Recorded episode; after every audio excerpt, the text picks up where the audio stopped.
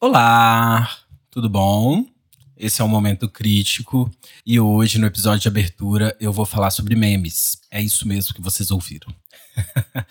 Para quem não me conhece, eu sou o Felipe e vocês podem saber um pouco mais de mim no episódio 00. Mas também, se vocês não quiserem saber, tá suave, tá? Não tem problema nenhum. Até porque aqui a gente repudia o autoritarismo, tá? Menos exceto, tá? Em jogos sexuais. Aí a gente abafa. Momento crítico. Momento crítico. Momento crítico. Eu resolvi falar hoje sobre memes por causa mesmo desse episódio 00. No final dele eu disse que os memes são motivo para eu ainda acreditar no futuro da humanidade, sabe? É, e eu sei que parece uma loucura, né? Mas calma, tem sentido, eu vou explicar. Antes de mais nada, a gente tem que ir fundo no que significa mesmo meme. De acordo com a Wikipédia, eu adoro a Wikipédia. o meme é considerado uma unidade de evolução cultural e apesar da origem ser incerta dessa palavra, quem realmente, assim, popularizou, vamos dizer, o termo foi um biólogo chamado Richard Dawkins, quando ele usou esse termo, o meme, né, para fazer uma analogia ao termo gene. Enquanto o gene, né, era responsável por transmitir informação genética, combinar, inclusive, essa informação com outros genes aí e dar luz a algo novo, o meme pode ser algo parecido com isso, só que a nível cultural. Então, daí que vem expressão unidade de evolução cultural. Bom, depois disso, outros autores começaram a usar esse termo, inclusive para criar a memética. A memética é o estudo né, da transmissão de informação. E eu acho que aí a gente chega mais no significado atual de meme, né, que a gente tem hoje em dia, que é uma espécie de mistura de tudo isso. Bom, hoje em dia o termo meme é usado aí principalmente para qualquer piadinha fuleira da internet, né, como a gente bem sabe que é rapidamente aí transmitida via redes sociais ou pelo WhatsApp e que normalmente atinge muita gente, né? E às vezes, dependendo do meme, atinge pessoas aí de classes, idades e contextos sociais diferentes. E acho que o exemplo máximo disso é o gemidão do WhatsApp, né? Quem nunca caiu nele. E assim, às vezes a gente tá até andando na rua e a gente escuta alguém caindo, né? Então acho que esse é um bom exemplo de meme. É, a primeira vez que eu vi essa definição mais profunda né, de meme, considerando aí essa unidade de evolução cultural, foi em um documentário. Um documentário que eu gosto muito, inclusive, tem no YouTube legendado, tá? Se vocês quiserem, só procurar lá. Chama Everything is a Remix. É do diretor Kirby Ferguson.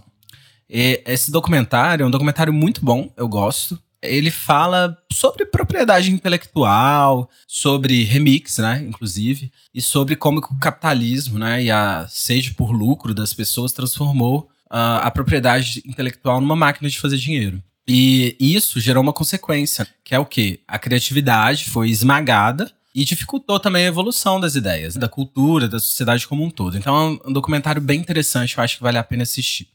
Mas para vocês entenderem melhor, é, o nome do documentário, né, Everything's a Remix, que em português é Tudo é um Remix, se refere à ideia de que tudo na vida, né, tudo que a gente inventa, seja um software, seja um remédio, uma música, um filme, tudo isso é um remix. Então, assim, pode ser em partes originais, claro, né, mas eu acho que mesmo tendo essas partes originais em vários aspectos. Você vai ver que esses aspectos já foram utilizados por outras pessoas antes. E tá tudo bem ser assim, porque é assim mesmo que a humanidade evolui. É assim mesmo que a nossa cultura evolui. Bom, através de exemplos, é, como o fato de 75% dos filmes de maior bilheteria dos últimos tempos serem obras baseadas em livros, desenhos, jogos, ou outros filmes também, né? Que acontece, às vezes é uma sequência. O diretor aí do documentário fala que é assim que a gente gosta de construir as coisas. É assim que a gente funciona para inventar, entre aspas, aí inventar, né, coisas novas, porque na verdade para ele tudo é uma colagem de coisas que a gente já viu antes, coisas que a gente já fez. A gente vai lá, copia a ideia de alguém, a gente subverte essa ideia, na verdade, né? A gente transforma ela e depois a gente combina essa ideia com outra coisa, com outros elementos. E aí a gente cria uma coisa nova. Faz sentido, não faz? Vamos pensar no exemplo. Pensa aí no escritor. O escritor ele vai escrever o um livro. Mas tá, antes de escrever o livro, ele já leu dezenas de livros. Assim espero. E eu acho que ele também, pelo menos, vai conhecer assim, milhares de histórias. Você deve ter visto mil filmes, né? E, e ouvido histórias, talvez. Tudo isso está na memória dele, certo? Tá lá no subconsciente. E quando ele vai escrever o livro, claro que ele vai usar essas informações. É, ele não vai deixar aquilo de lado. Ele não vai nem conseguir, porque são histórias que estão no, no inconsciente, né? Talvez ele use de uma forma meio diferente, até para não plagiar a obra original. Mas aí ele vai que vai subverter a ideia que ele copiou lá do outro livro e vai combinar com outras ideias também transformadas e copiadas de outras experiências talvez que ele teve, né, para fazer uma nova criação. Então assim, pensando parece uma coxa de retalhos, mas é assim mesmo que a mente humana funciona, sabe? Então assim, pensa no colégio. Como que a gente aprende as coisas? O professor escreve alguma coisa no quadro, a gente vai e copia, literalmente a gente copia essas coisas nos nossos cadernos e talvez a gente copie de uma forma diferente transformando aquilo, fazendo uma interpretação aí baseada no que a gente já conhece do mundo. Então, todo o processo criativo gira em torno dessas etapas. E isso que é o mais interessante. Inclusive, quando a gente compara com o Gênesis, o diretor do documentário ele explica sobre esse, essa comparação aí dos memes com os genes, né? Porque os genes, eles se duplicam, né? Então eles dão origem aí a novas células. Por exemplo, uma célula se duplica dando origem a duas com as mesmas informações genéticas.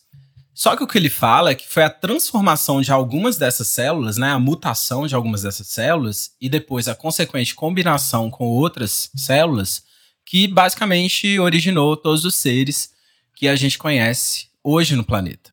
Então, assim, basicamente é isso: é a cópia, depois a transformação e depois a combinação que faz surgir novas coisas. E isso se aplica também para as ideias ou os memes, o que a gente chama de meme. Em resumo, o diretor vai defender que o processo é esse: copiar, transformar e combinar. Copiar, transformar e combinar. Copiar, transformar e combinar. A gente faz isso o tempo inteiro e às vezes a gente faz isso sem saber. Mas o legal eu acho que é trazer isso para consciência. E assim, parece muito com o que a galera aí faz né, na internet com esses memes de piada. Vamos pensar em qualquer exemplo de meme e a gente vai, sei lá, investigar a história, a gente vai ver como a história é longa, né? V vamos pegar um exemplo. Eu não sei se vocês estão acompanhando, mas existe um meme aí que é o meme Dorime. Acho que a maioria já viu. Um rato vestido de padre dançando é, a música Ameno de um grupo New Age dos anos 90 que chama Era. Escutem aí.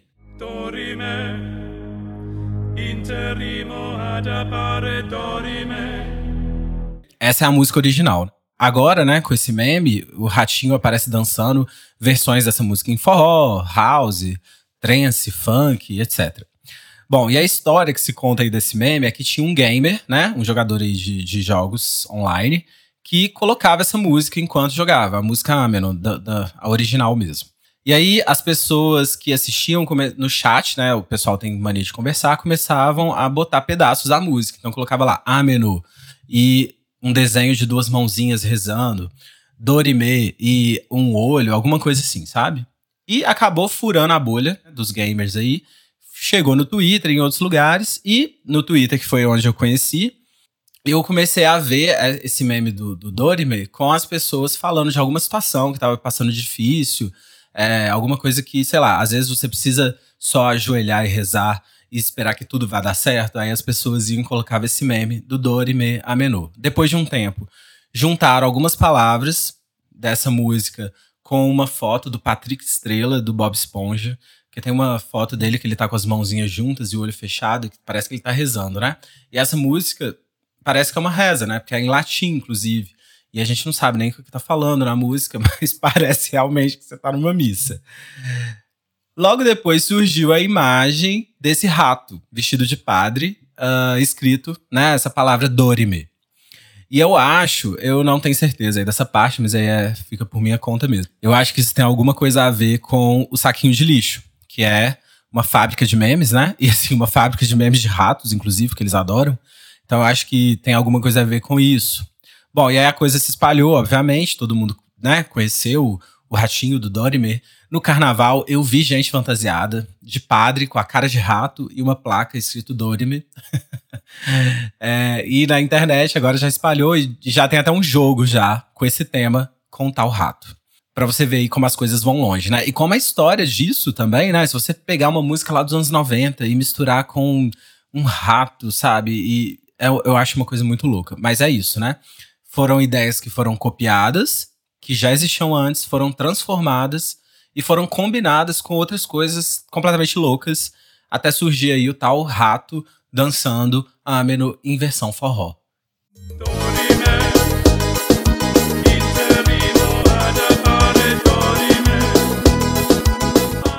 Bom, dito isso, vamos voltar lá no documentário e as leis, né, de propriedade intelectual. Ia ser tudo uma maravilha se essa criatividade toda que a gente pode ter com os memes, a gente pudesse também ter em outros aspectos. Mas o problema disso é que o capitalismo se apropriou das ideias. O capitalismo achou que era uma boa se apropriar. E realmente é lucrativo do jeito que está hoje, né? E as leis, que originalmente, né, as leis de direitos autorais e propriedade intelectual, elas foram criadas em 1700 e alguma coisa, e elas eram para proteger quem inventava a coisa. E eram leis assim, que durante cinco anos, uh, só o inventor poderia vender. Para quê? Para ele ter tempo de poder recuperar o que ele investiu para poder inventar, né, a tal invenção. Só que aí, né, eles foram deturpando as leis e hoje, por exemplo, no Brasil, a gente tem que esperar 70 anos para alguma coisa cair em domínio público. Então, ou seja, a pessoa inventa uma coisa hoje, só daqui 70 anos é, que ela vai cair em domínio público e não, você não vai precisar pagar direitos autorais ou qualquer coisa para poder usar aquele material para fazer outra coisa. Então é óbvio, nesse tempo, né, de 70 anos, que é um tempo enorme, vão rolando mil processos e processos milionários. Inclusive, existem empresas que são especializadas, chamadas de trolls, né? é, porque são especializadas em fazer esse tipo de processo. Elas compram coisas que têm direitos autorais para poder processar as pessoas e ganham muitas vezes. E muitas vezes também, como os processos são milionários, as pessoas tentam acordos. Então, elas ganham também nos acordos. É uma barbaridade, o que virou. Só que se a gente for pensar, né? Tipo assim, eles estão fazendo tudo isso em cima de ideias. E, e eles não estão só ganhando dinheiro, eles estão ganhando dinheiro e estão coibindo coisas novas de acontecerem eles estão uh, atrasando a evolução da cultura e a evolução das ideias. Para vocês terem uma ideia, é, tem um artista que ele sofreu um processo milionário por causa de um som de dois segundos, literalmente dois segundos. Que, e assim, ao meu ver, isso é inacreditável, né? E, a, e ele perdeu. o que é mais inacreditável ainda. O juiz deu causa ganho para a pessoa que processou. Mas enfim, não é só isso que é repugnante. Tem o caso das patentes também, né? A gente que é a mesma coisa. A patente, só que a patente atinge a indústria de software hoje em dia e também dos remédios. Bom, e aí eu deixo uma pergunta, né? O que a gente poderia fazer para poder reverter isso? Se essas leis, assim, não dependem de nós, né? E se elas estão totalmente conectadas aos interesses da burguesia, né? E das famílias mais ricas do mundo. E aqui, burguesia, gente, eu não tô falando de quem ganha 5 mil, 10 mil reais, não. Tô falando é do dono da Warner, do dono da Disney, é dessas pessoas. Eles que são a burguesia, eles, eles que mandam no mundo. A gente tem que ter isso bem claro na nossa mente, né?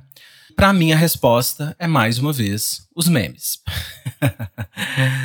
Mas, Felipe, como a gente vai salvar o mundo com os memes? Calma. Olha, claro que fazer piada não leva ninguém a fazer uma revolução de classes, né? Apesar que eu gostaria, ia ser bem divertido a gente ter uma revolução com piada.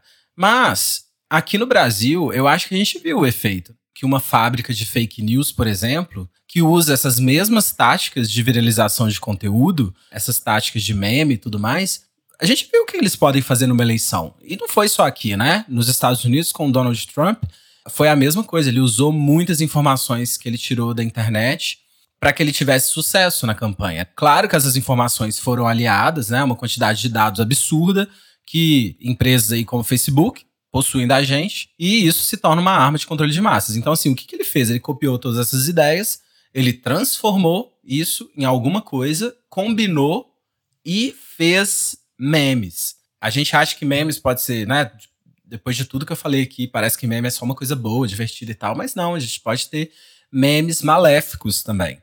E as pessoas usam os memes para o mal também. Como é esses casos, né? Como é o caso do Bolsonaro como é o caso aí do Donald Trump.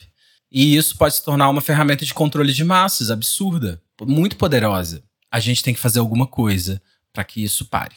Ou então a gente tem que fazer alguma coisa para a gente poder alcançar essas pessoas. Eu acho assim que primeiro a nossa resposta ela precisa ser de igual para igual. Talvez a gente não seja amigo do Mark Zuckerberg, né? A gente não tem acesso a esses dados valiosos, a Big Data e tudo mais, mas a gente consegue viralizar informação, né? A gente consegue viralizar conteúdo, seja para fazer rir, mas a gente consegue. Eu acho que a gente precisa usar essas ferramentas para expandir novas ideias, ideias revolucionárias também, ideias boas, né?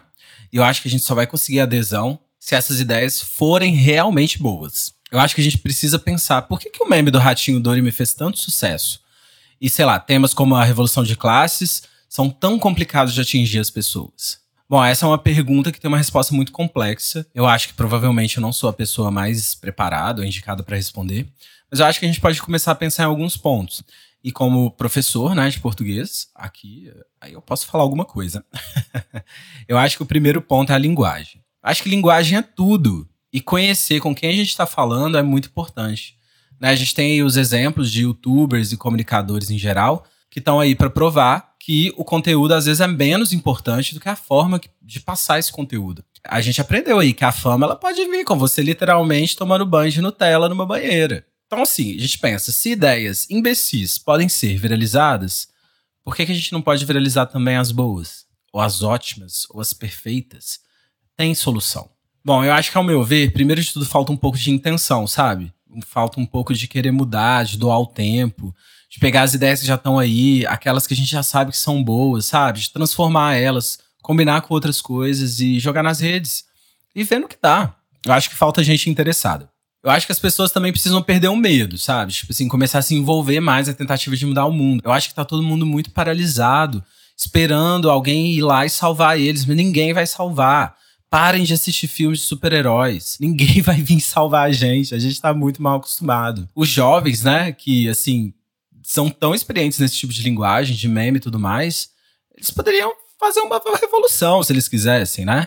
E eu acho que alguns até estão, mas eu gostaria de ver mais, mais gente fazendo isso. E eu gostaria de ver esse esforço todo que é gasto para fazer a gente rir, né? Com esse tanto de bobeira, convertido também no esforço para mudar o mundo. Não que a gente não precisa rir, que eu acho que é muito importante, mas, né, vamos rir e mudar o mundo? Que tal?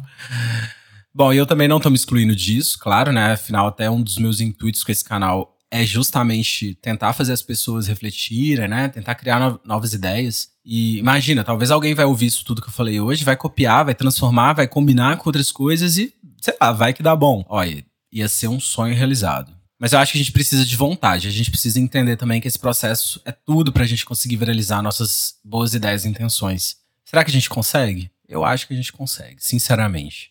Eu confio no poder dos memes. E eu confio também no poder de mudança que o ser humano possui. Eu acho que isso é muito forte. Então vamos levantar a bundinha da cadeira? Olha, gente, então é isso. Me filma, me edita, mas acima de tudo, ó, me copia, tá? Porque hoje eu vejo que copiar é o início de toda grande mudança. Então um beijo e até a próxima. Momento Momento Critical. Momento crítico.